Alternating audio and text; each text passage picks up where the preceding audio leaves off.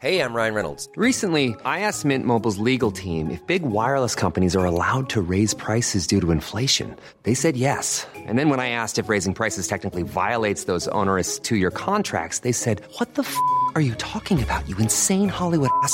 So to recap, we're cutting the price of Mint Unlimited from $30 a month to just $15 a month. Give it a try at mintmobile.com slash switch. $45 upfront for three months plus taxes and fees. Promo for new customers for limited time. Unlimited more than 40 gigabytes per month. Slows. Full terms at mintmobile.com. Face à Boc Côté, bonsoir à tous et merci de votre fidélité. Très heureux de vous accueillir pour votre rendez-vous du samedi en direct jusqu'à 21h et en compagnie bien sûr de Mathieu Boc Côté. Bonsoir Mathieu. Bonsoir. Autour de la table également, comme chaque samedi pendant une heure, Arthur de Vatrigan. Bonsoir. Bonsoir. Directeur de la rédaction de l'Incorrect et on en profite pour rappeler la une de ce mois-ci. Rencontre au sommet avec cette question, la France, qu'est-ce qu'il en reste? Euh, c'est donc la une de ce euh, de l'incorrect. Dans un instant, le sommaire de l'émission, mais juste avant, voici le rappel des principaux titres de l'actualité avec vous, Adrien Spiteri. Une nuit d'horreur à Séoul, au moins 59 morts et 150 blessés lors d'une fête d'Halloween. En cause un mouvement de foule dans la capitale. Des dizaines de personnes ont été victimes d'un arrêt cardiaque, vous le voyez sur ces images. Le président sud-coréen demande aux hôpitaux de se préparer à accueillir les blessés. Soirée tendue à Beauvais dans l'Oise. Des affrontements avec les forces de l'ordre ont eu lieu cette nuit dans le quartier argentine. Quelques heures plus tôt, un jeune de 25 ans est décédé à scooter. Il tentait de fuir un contrôle de police. L'homme a percuté deux véhicules alors qu'il regardait derrière lui. Et puis nouvelle journée de mobilisation pour soutenir la contestation en Iran. Des milliers de personnes se sont réunies ce samedi à Paris et dans d'autres villes françaises. Dans la capitale, 2500 personnes étaient présentes place de la République selon la préfecture. Depuis la mort de Massa Amini, la contestation ne faiblit pas malgré la répression en Iran. Face à côtés, au sommaire ce soir, qu'advient-il de l'antifascisme? Comment est-il devenu la pièce maîtresse de notre démocratie et comment a-t-il survécu durablement au fascisme? Toutes ces questions alors que nous commémorons ce week-end le centième anniversaire de la marche sur Rome, événement qui a profondément marqué l'Italie et le monde et conduit le fascisme au pouvoir. L'analyse de Mathieu Boccoté dans un instant. Nous reviendrons ce soir sur la déclaration de la journaliste et essayiste franco-suisse Mona Chollet. Il faut beaucoup de courage pour se débarrasser de l'envie d'être belle. Avec cette question, existe-t-il dans notre société un rejet de la beauté? La jeune génération est-elle hantée par une tentation destructrice? Analyse et conséquences à suivre. Et puis votre invité Mathieu, nous recevrons en deuxième partie d'émission Laurent Dandrieux, essayiste et journaliste. Il publie aux éditions Artege, Rome ou Babel un ouvrage qui interroge sur l'identité dans le monde d'aujourd'hui, un monde qui ne veut plus de l'enracinement et des nations. Face à Boc Côté, c'est parti.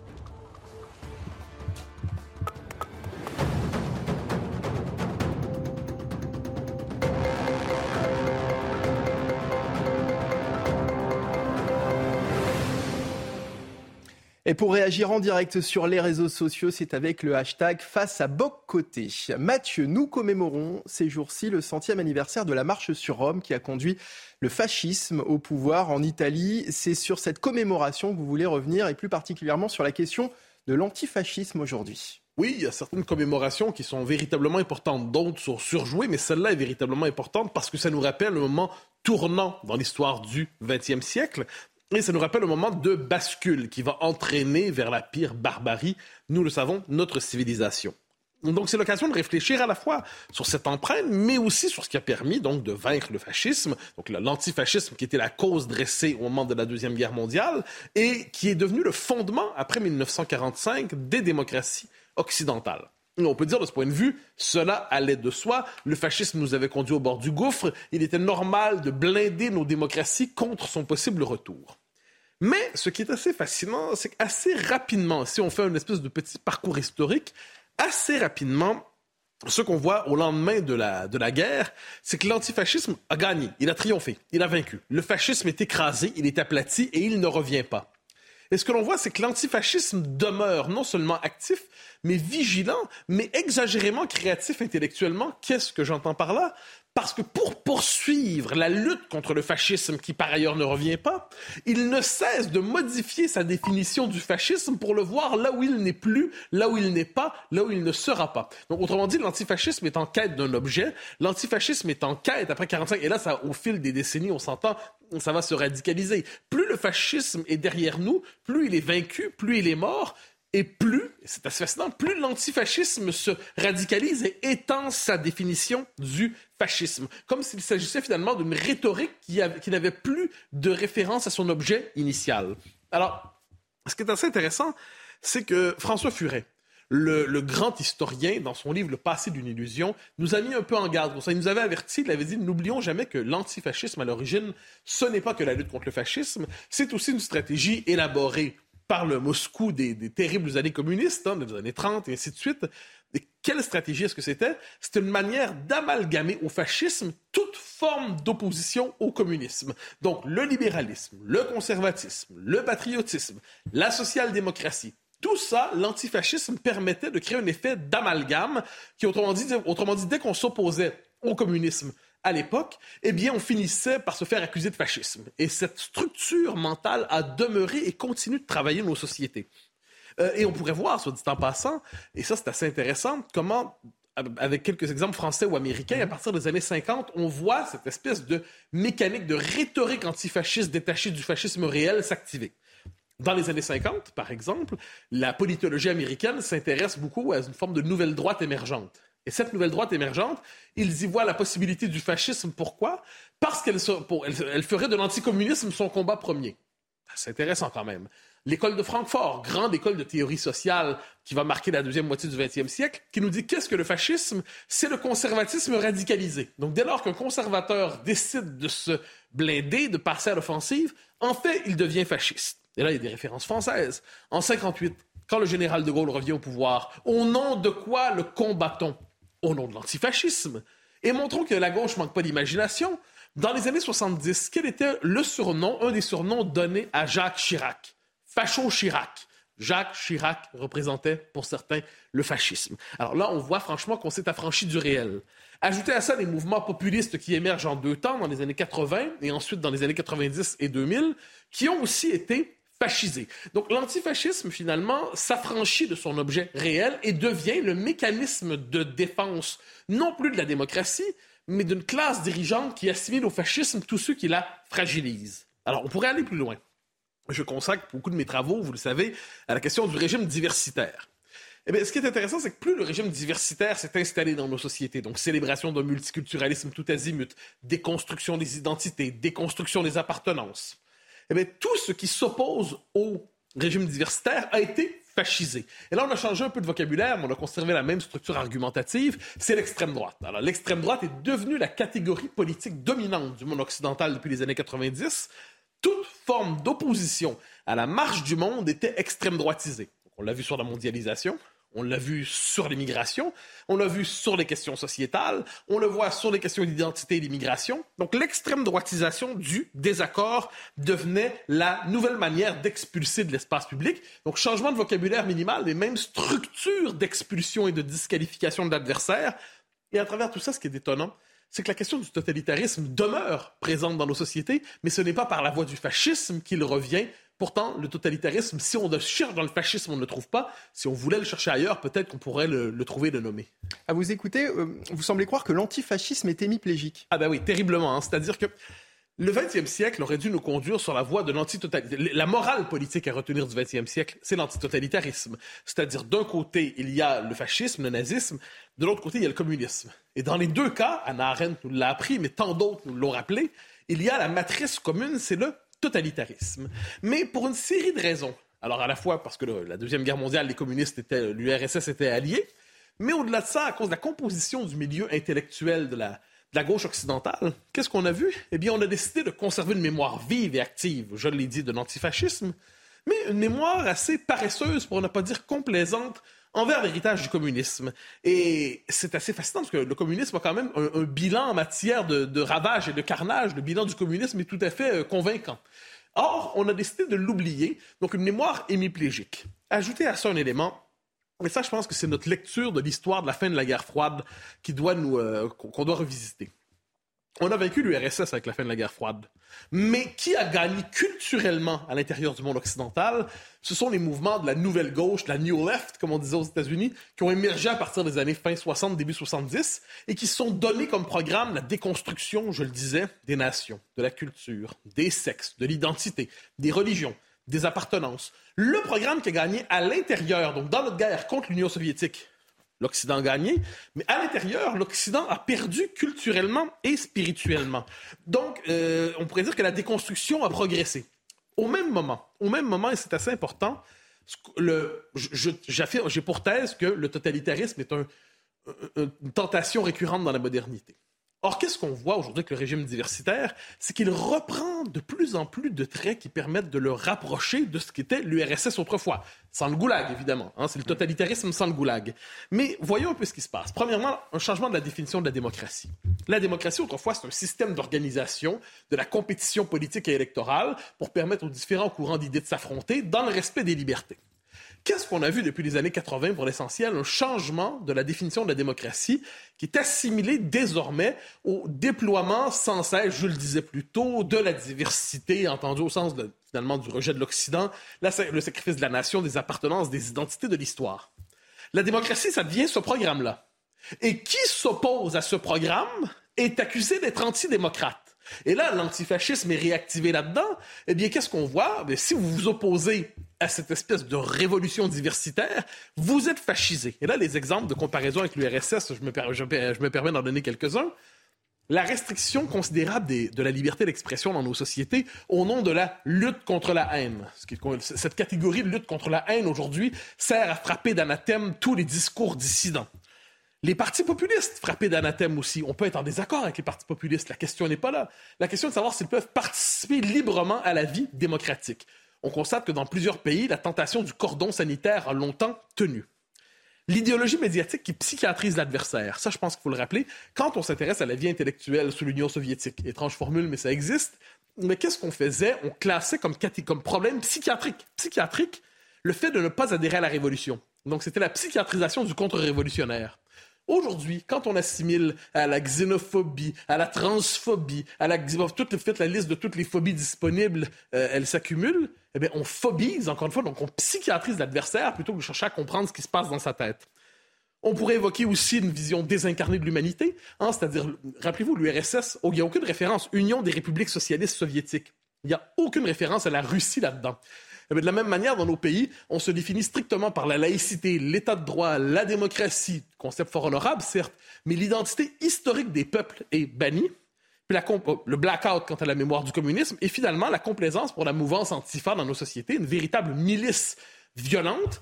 Et lorsqu'on ils, osent se dire antifa, mais dans les faits, pour les antifa, tout ce qui est à, je dirais, à droite de la gauche radicale, c'est un peu du fascisme. Et on leur permet de se comporter à la manière d'une milice qui frappe et qui fait la loi et qui impose ses règles dans nos sociétés. Eh tout ça laisse croire finalement que notre société a peu retenu finalement la mémoire de l'autre versant du totalitarisme au XXe siècle, eh celui de l'URSS. Autrement dit, cher Mathieu, vous nous jugez euh, prisonniers d'une catégorie mentale euh, euh, qui ne correspond plus à la réalité. Ah ben, nous ne vivons plus dans la réalité des choses. Je pense que c'est la leçon principale à retenir. Nous vivons dans un monde détaché du réel. Nous sommes prisonniers de catégories fascisme, antifascisme, euh, quelques extrême droite et ainsi de suite. On est prisonnier de catégories qui nous empêchent de comprendre les problèmes réels qui surgissent aujourd'hui, qu'il s'agisse des frontières, de l'insécurité, de l'immigration, de la crise spirituelle des Occidentaux, de la crise identitaire profonde des Occidentaux. Tout ça, il y a toute une série de problèmes qu'on devrait être capable de nommer mais nous ne parvenons pas à les nommer parce que nous avons toujours peur de voir ressurgir, un siècle plus tard, la marche sur Rome,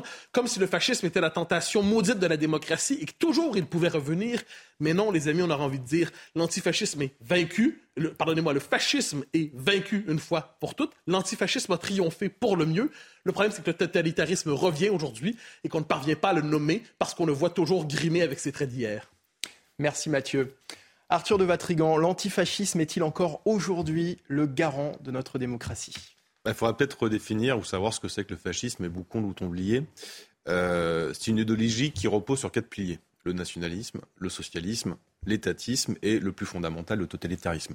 Si on résume rapidement, au niveau des idées, on a socialisme et nationalisme, au niveau du moyen, l'État.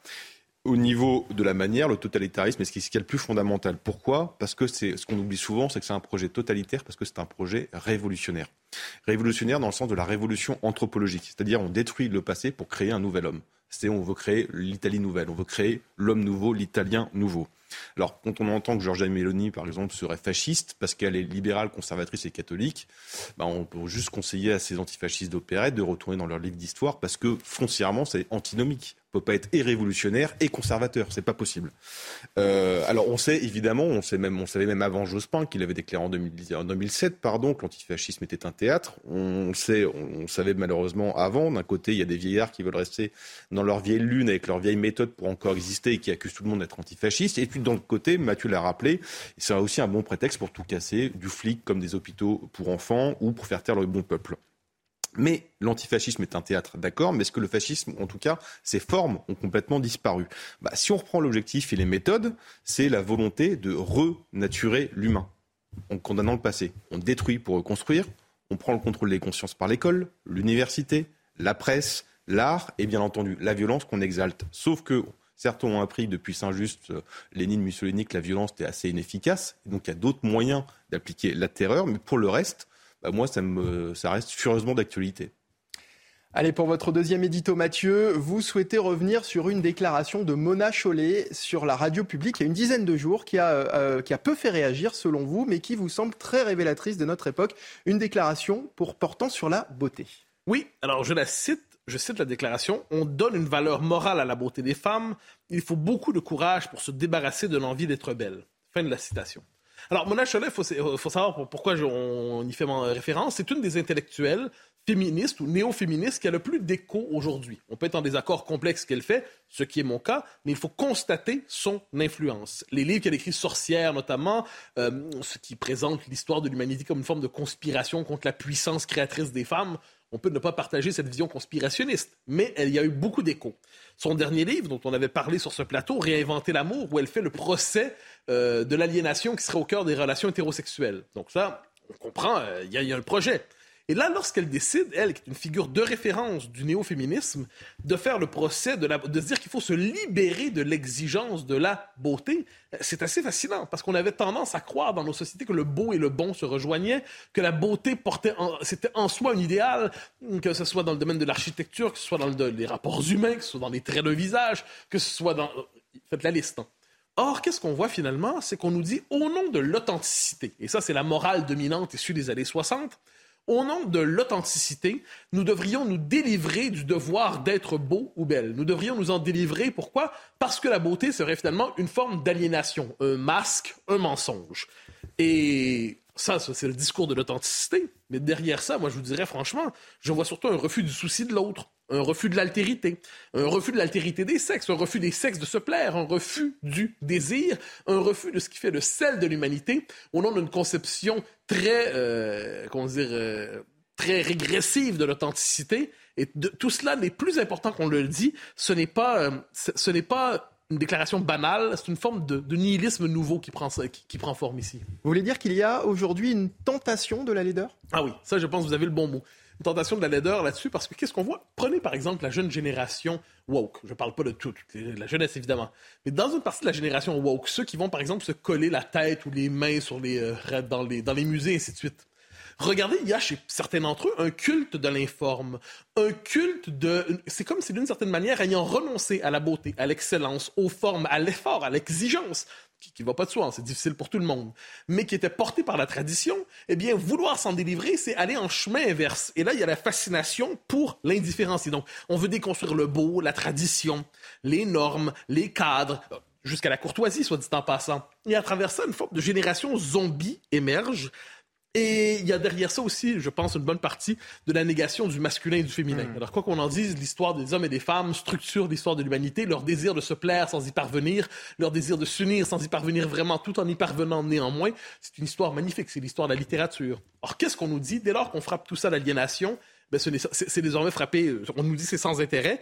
Et à travers ça, pour moi, il y a presque une dimension métaphysique. Dans le rejet de la civilisation, c'est la remontée à la surface de la, part la plus, euh, la part refoulée, c'est le refoulé triste de notre civilisation qui vient à travers cette revendication du droit à la laideur. Voyez-vous cette tentation ailleurs dans, dans, la société, Mathieu? Alors, je répondrai très rapidement pour donner la parole à notre, notre ami Arthur. Oui, Roger Scruton. Roger Scruton, qui est un philosophe britannique oublié, euh, pas oublié, parce que mort récemment, et, mais qu'on n'a pas assez lu en France, je crois. Roger Scruton disait le drame, il s'intéressait à l'architecture il disait, le drame, c'est qu'aujourd'hui, on imagine le beau que dans le, patrimoine, ce qui a été déjà fait. Nous ne croyons plus capables de faire le beau. Donc, le beau, c'est le passé, et l'avenir, c'est condamné à être moche, médiocre, homogène, interchangeable et détestable. Et Scruton, qu'est-ce qu'il nous disait? Une société qui ne se croit plus capable de créer du beau, qui ne se croit plus capable de se projeter, projeter le beau vers le futur, et une société spirituellement morte. Pour ça, il fallait renouer avec la tradition, selon lui, pour la réinventer sans s'y enfermer. De ce point de vue, Roger Scruton peut nous mettre aussi sur le chemin de la beauté. Arthur de Vatrigan, la jeune génération est-elle fascinée par la laideur? Je ne sais pas si elle est fascinée par la laideur, mais en tout cas, elle est fascinée par elle-même. Et c'est un peu cette phrase, euh, cette lourde, cette phrase qui est lourde de sens et très symptomatique de notre époque, se débarrasser de l'envie d'être belle. Qu'est-ce que ça signifie? En fait, c'est simplement refuser l'émancipation vers un modèle.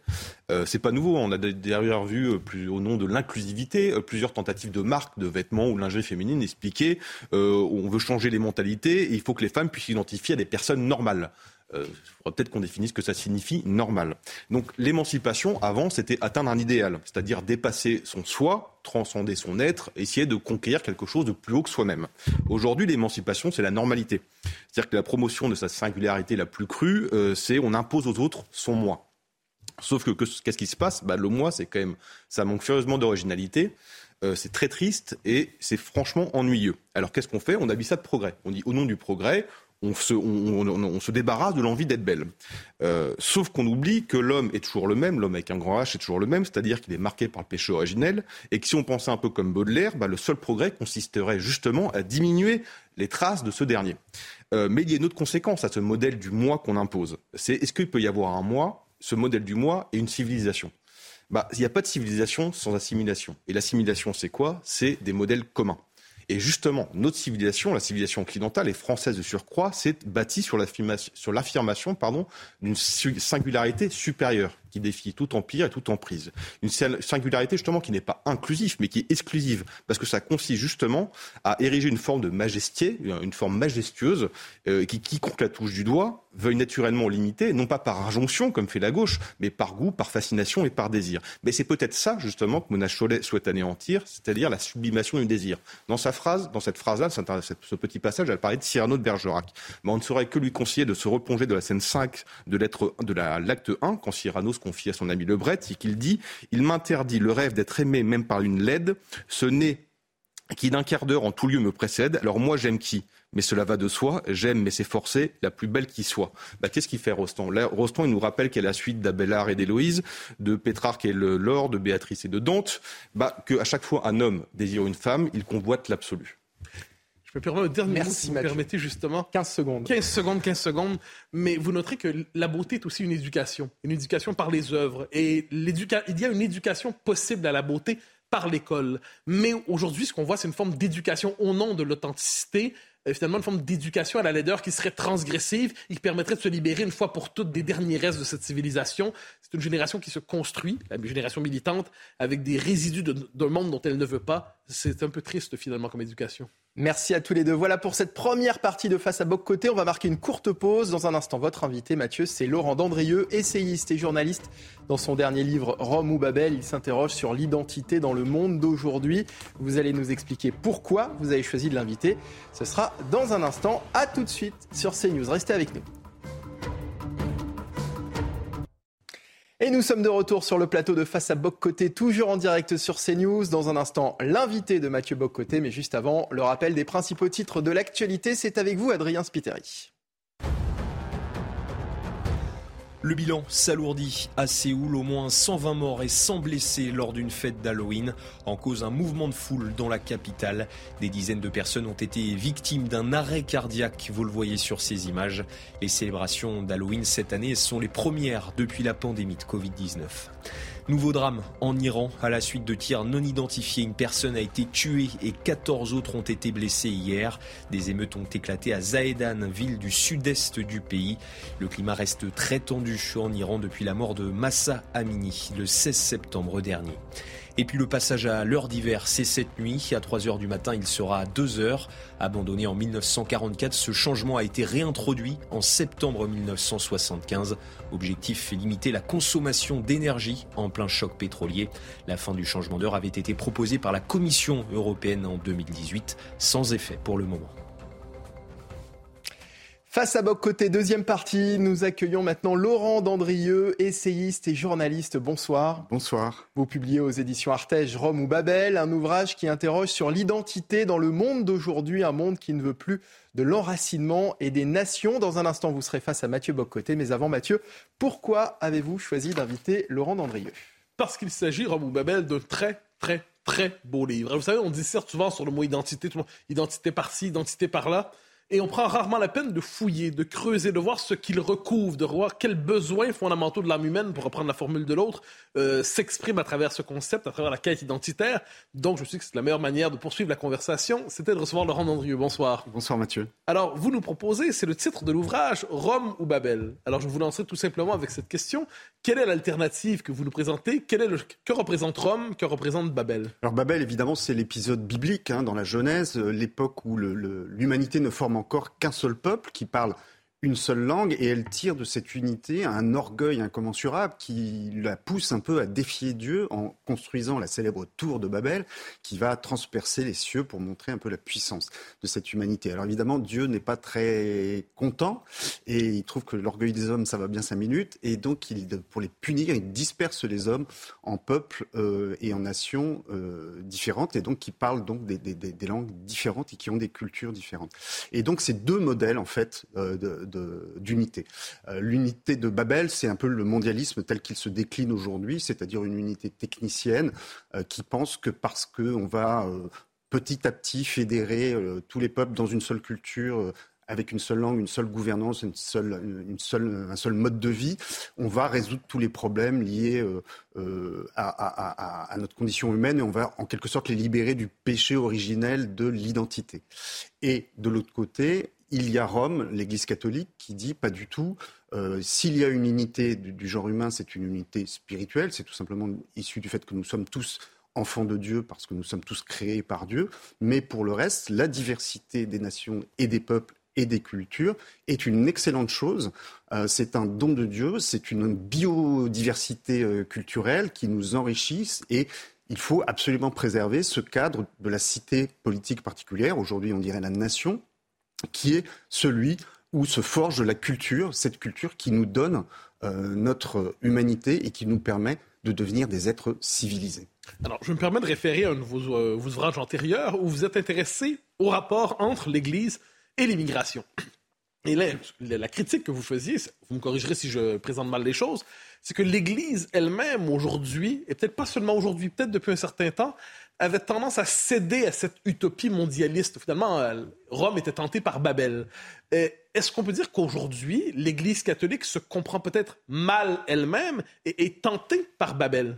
Je pense qu'elle est, euh, elle a du mal à rester fidèle à elle-même, effectivement.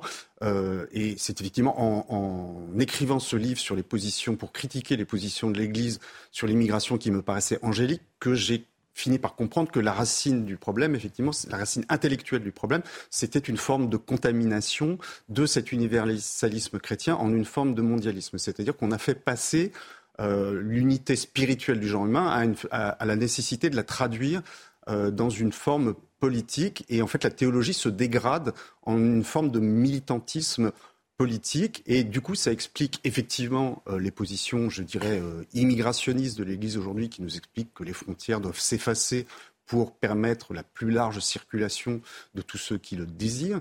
Mais ça explique aussi cette espèce de méfiance qui est vraiment prégnante dans le discours catholique aujourd'hui à l'égard des identités, à l'égard des nations, alors que traditionnellement, la théologie catholique a toujours fait l'éloge de la nation. Je rappelle dans mon livre une phrase de Saint Pidis, donc on est au début du XXe siècle, mais je trouve, et elle vaut toujours, mais je trouve cette phrase absolument euh, sublime. Saint Pidis disait si le catholicisme devait être ennemi de la nation, il ne serait plus une religion divine. Alors, on pourrait raconter l'histoire du XXe siècle à la manière d'une succession d'utopies mondialistes. Euh, on le voit par exemple avec le communisme, qui va euh, chercher à c'est la promesse de l'international, mais qui veut fusionner les peuples dans une même république universelle.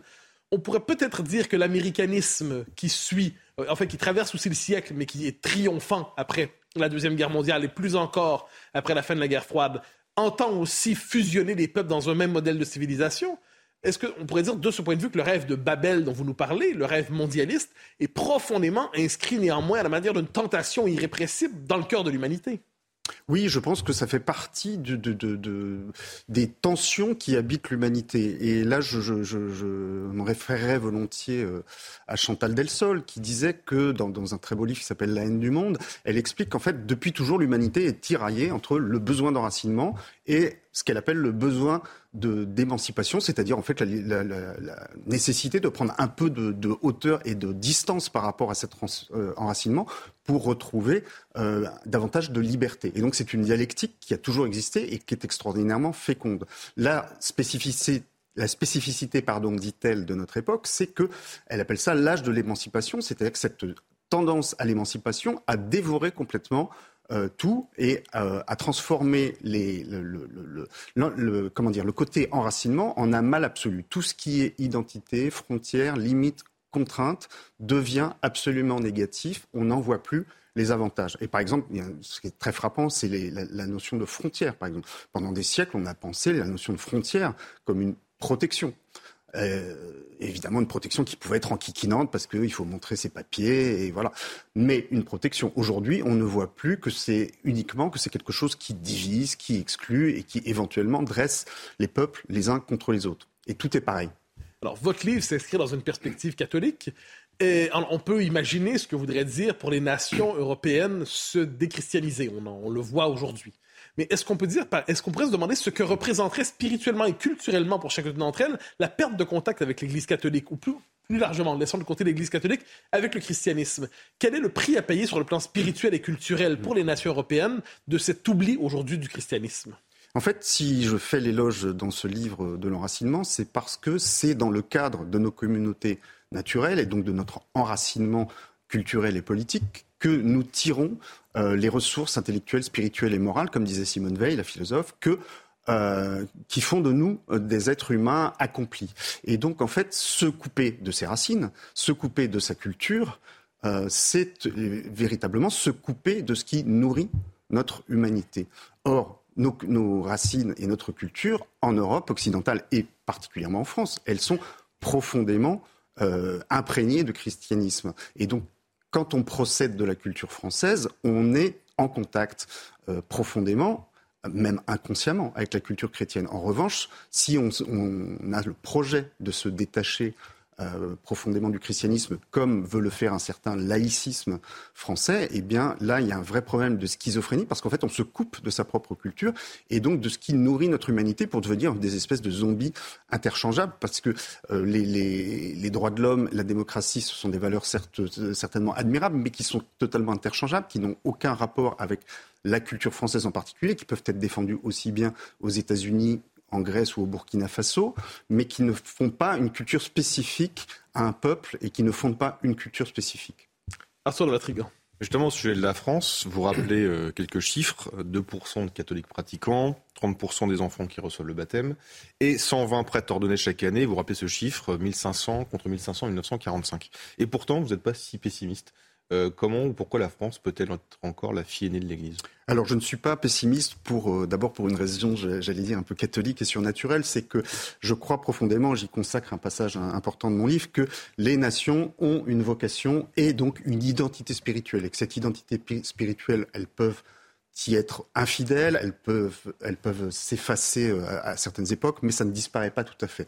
Et donc, euh, l'identité de la France, elle est là, elle est peut-être un peu malmenée, elle est peut-être un peu souterraine, mais elle demeure. Et elle demeure notamment, et c'est là où je suis euh, optimiste pour des raisons plus concrètes, c'est qu'elle elle, elle, demeure à travers la culture française, qui, comme je le disais à l'instant, reste profondément euh, imprégnée de christianisme. Et on le voit de manière euh, assez concrète euh, quand vous avez dans une province française, dans un village, tout à coup, la mairie qui décide que l'église, ça coûte trop cher à entretenir et qu'on va la détruire. Eh bien, vous avez les populations, très généralement, qui se dressent massivement pour essayer de trouver des solutions en disant mais non, c'est pas possible, on tient à notre église. Et donc, il y a un attachement à des signes extérieurs du, du catholicisme et à une forme de culture chrétienne qui reste souvent formelle, qui reste souvent très incomplète, mais qui, à mon avis, est un terreau euh, formidable de euh, réévangélisation et de rechristianisation, si seulement l'Église catholique voulait euh, les considérer comme tels et ne pas mépriser ça comme des instrumentalisations ou une utilisation un peu trop superficielle de la culture chrétienne. Et vous nommez ici quelque chose d'absolument essentiel. Depuis qu'on suit ces, débats qui sont très présents dans l'espace public, les chrétiens, quelquefois, plusieurs chrétiens vont nous dire un instant, lorsque vous êtes, vous êtes attaché au patrimoine, à l'église, au village, euh, à une certaine mémoire, à certaines traditions populaires, en fait, ce n'est pas un chemin légitime pour se rendre au catholicisme parce que ce serait du catholicisme identitaire, du catholicisme un peu, un peu sali, un peu souillé en quelque mm. sorte. Comment comprendre ce rejet d'une partie de l'épiscopat, probablement, ce rejet d'une partie des élites chrétiennes, des intellectuels qui se disent chrétiens, par rapport à cet, attachement du commun des mortels pour les différents symboles de la France chrétienne et catholique, comment expliquer cette espèce de refus du rattachement par la culture et l'identité? En fait, on rejoint là un peu le, même phénomène que celui que, je décrivais tout à l'heure, qui a causé la dérive de l'universalisme en une forme de mondialisme. C'est-à-dire que l'Église, malheureusement, depuis euh, quelques décennies, tend à une forme de désincarnation. Elle considère que tout ce qui est lié à la nature humaine, tout ce qui est un peu trop humain, c'est ce serait d'une certaine façon indigne d'une religion qui, par définition, devrait être spirituelle et donc euh, située exclusivement au niveau de la foi, sans que cette foi soit ancrée dans des choses concrètes, dans des solidarités, dans des cultures. Et je pense qu'effectivement, il y a ce mépris de la culture comme étant une forme impure euh, de christianisme, alors qu'en fait, euh, c'est profondément contraire à, la théologie chrétienne qui a toujours pensé que la, grâce ne pouvait pas être séparée de la nature et que la grâce ne faisait que perfectionner la nature humaine euh, et que la nature humaine était quelque chose de, qui, était profondément bon et qu'il fallait peut-être améliorer, perfectionner et couronner par, par l'évangile, mais respecter. Et cette culture, en fait, non seulement euh, elle nous nourrit en tant que chrétiens pour ceux d'entre nous qui le sont, c'est-à-dire que si vous êtes détaché, complètement déraciné de tout ancrage, bah, vous finissez par avoir une foi un peu trop abstraite, qui est un peu soumise à tous les vents et qui finit très souvent euh, par s'asphyxier. Euh, faute d'être relié ou se dessécher, faute d'être relié à des racines. Et puis cette culture aussi, il ne faut pas la mépriser parce qu'elle nous relie effectivement à tous nos compatriotes qui n'ont pas la foi. Et c'est un commun qui est extrêmement précieux. Et en fait, je trouve ça extrêmement triste que l'Église, euh, aujourd'hui, méprise euh, à la fois déplore dans des discours un peu convenus la disparition du commun et que les gens ne savent plus vivre ensemble, mais qu'elle méprise profondément la culture qui est le moyen de produire ce commun. Alors, le thème de votre ouvrage, une critique de Babel à bien des égards, euh, donc la tentation mondialiste, l'utopie mondialiste, fondre les hommes dans une seule cité, dans une seule société. Mais la question de l'identité demeure présente, même sous Babel. On le voit aujourd'hui à travers euh, le wokisme, mais pas seulement, pas seulement. La question de l'identité est partout présente, elle est partout revendiquée, mais quelquefois sur le mode parcellaire, sur le mode euh, euh, miniature, c'est-à-dire euh, chacun a sa lettre de l'alphabet pour se définir, on le voit aujourd'hui. Donc, est-ce qu'il y a un lien entre, d'un côté, cet éparpillement infini des identités de genre, de sexe, le retour de l'identité raciale, ethnique, rarement nationale, rarement nationale, comme c'était la seule identité qui n'était pas autorisée, et de l'autre côté, la tentation de Babel, du monde unifié, mondialiste dont vous nous parlez? Je pense qu'il y a un lien profond, effectivement, parce que on critique aujourd'hui beaucoup la nation, par exemple, comme quelque chose qui serait euh, excluant, qui serait euh, une forme d'égoïsme national par rapport à tout ce qui lui est extérieur.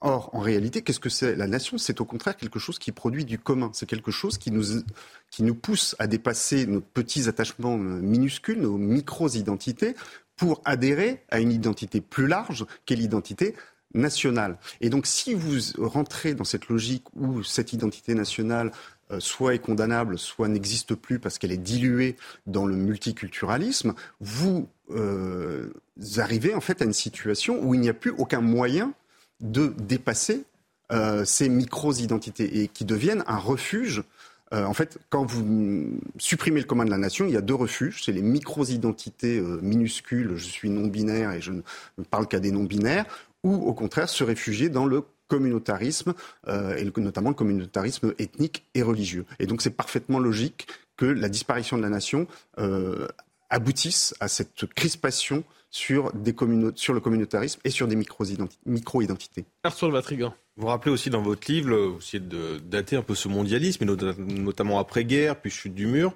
Euh, et là, il y a quelque chose d'étonnant depuis quelques mois avec la guerre en Ukraine, c'est qu'on retrouve, en tout cas pour une partie de la gauche, euh, qui était si critique de, la nation et de l'identité, les bienfaits justement mm. des frontières, de la nation, de l'identité. Euh, est-ce que pour vous c'est quelque chose qui peut qui pourra changer sur du long terme? Est-ce que vous pensez qu'il y a une euh, quand le réel quand l'histoire tragique revient comme ça en pleine face, est-ce qu'on repart sur des sur des bases essentielles?